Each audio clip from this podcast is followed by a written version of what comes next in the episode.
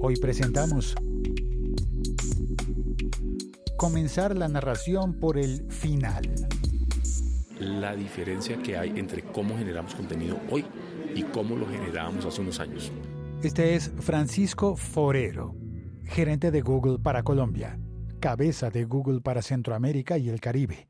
Tuve la ocasión de hablar con él en el evento Think Elections de Google en Colombia. Y allí me dijo que el tiempo es tan reducido para competir con tantos contenidos que hay disponibles en la Internet que pensé, bueno, pues tiene razón. Voy a hacer este episodio muy, muy corto con lo más selecto de lo que él dijo. Y sin embargo, dijo tantas otras cosas más importantes, creo yo, o bueno, eso me parece, que también voy a publicar un episodio un poco más largo en el Patreon, patreon.com barra locutorco. Como aprendimos a contar historias, la secuencia de generación de contenido incluía al principio poner el marco temporal en donde sucede esto, cuándo, etcétera, etcétera, para ir aumentando la tensión, llegar a un clímax y finalmente a un desenlace.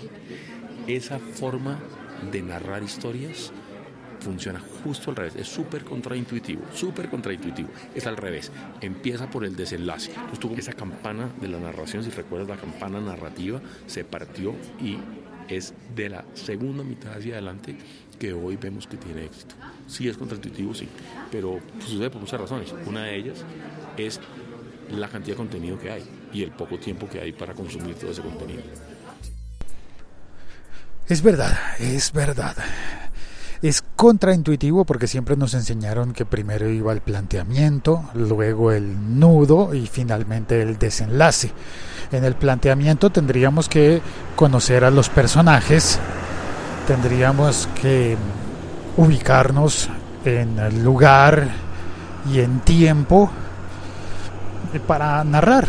¿Y, y qué pasa en YouTube? ¿Qué pasa en estas nuevas eh, formas de de compartir contenido?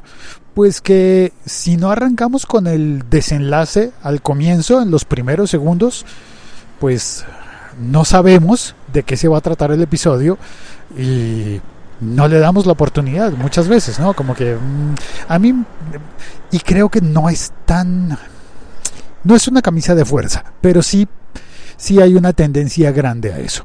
Hay personas que me han escrito que me dicen que se desesperan si yo no doy la información específica en los primeros segundos del, episodio. Un saludo a Don Bogotano, por ejemplo. Eh, de vez en cuando viene y él es uno de los que dicen, ah, quiero que no des vueltas, que me digas solamente la información que prometiste en el título y ya, y punto. Bueno, eh, igual es, es, un buen amigo y me gustan sus críticas porque me ayudan a crecer y a mejorar. Pero también hay personas que quieren oír más. Por eso, en el Patreon, en patreon.com barra locutorco barra o slash locutorco, patreon.com slash locutorco, está toda la conversación con Francisco de Google en Colombia que cuenta más sobre eso y sobre algunas otras cosas más. Hay tres momentos importantes en la conversación y está en ese episodio más extenso. A ver cómo nos va. Si te interesa, pasa por allí y podrás oírlo. Bueno, ya llegué a hacer mi compra. Chao, gracias por oír este episodio. Chao, cuelgo.